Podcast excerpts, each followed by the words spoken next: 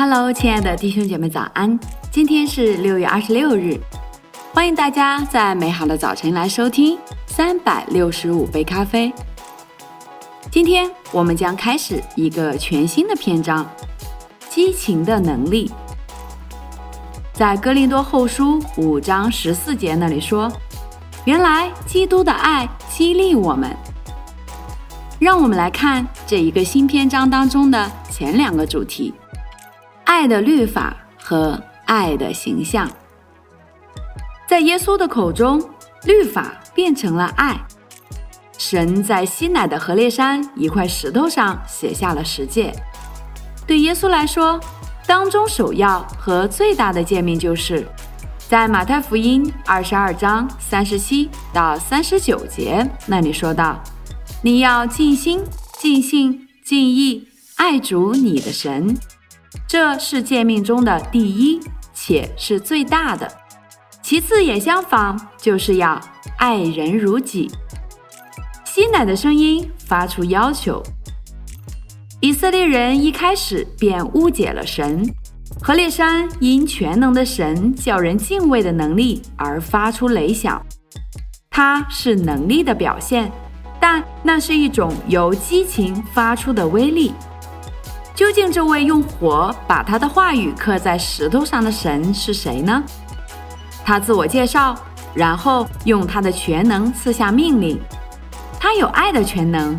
在出埃及记二十章的第二节那里说：“我是耶和华你的神，曾将你从埃及地为奴之家领出来。”那就是他了。他的律法就是爱的律法。神是那烈火，亦是情感的烈火。他来到地上，拯救为奴的以色列民脱离奴役之苦。他赐给他们国籍和一个新的国家。这工作实在需要他付出无穷的忍耐。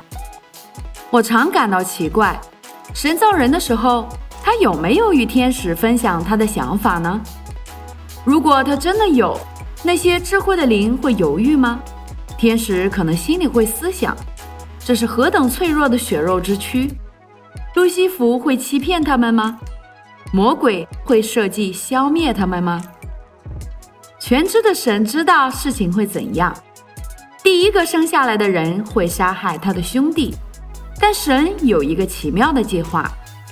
从夏娃开始，那计划会在所有女人的身上延续下去。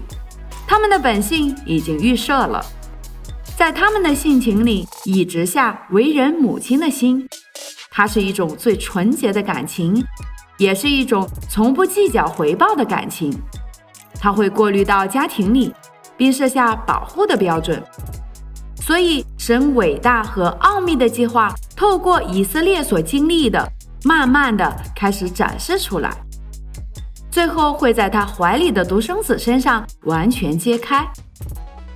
所以，约翰福音三章十六节那里说：“神爱世人，甚至将他的独生子赐给他们。”神在人身上的形象就是爱的形象，直至罪恶的风暴吹皱了水面，使那映照的形象被扭曲了。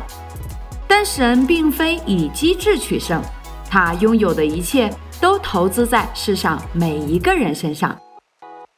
福音赐福每一个人，福音就是神的心。好啦，亲爱的弟兄姐妹。这就是我们今天咖啡的内容，相信你已经在其中得到了启示，所以祝福大家拥有充满能力的一天。以马内利。